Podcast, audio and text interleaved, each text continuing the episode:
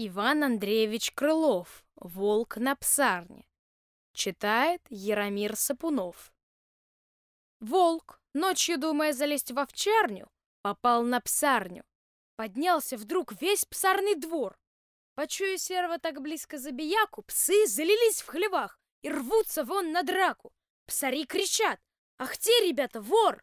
И вмиг ворота на запор. В минуту псарня стала адом. Бегут иной с дубьем, иной с ружьем, огня кричат, огня! Пришли с огнем. Мой волк сидит, прижавшись в угол задом.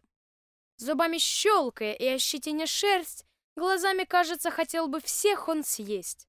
Но видя то, что тут не перед стадом, и что приходит, наконец, ему расчесться за овец, пустился мой хитрец в переговоры и начал так.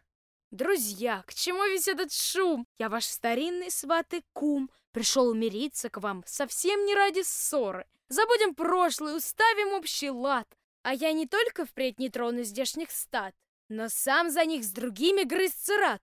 И волчьей клятвой утверждаю, что я, послушай-ка, сосед!» Тут ловчий перервал в ответ.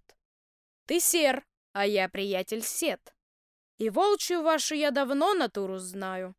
А потому обычай мой с волками иначе не делать мировой, как снявши шкуру с них долой. И тут же выпустил на волка гончих стаю.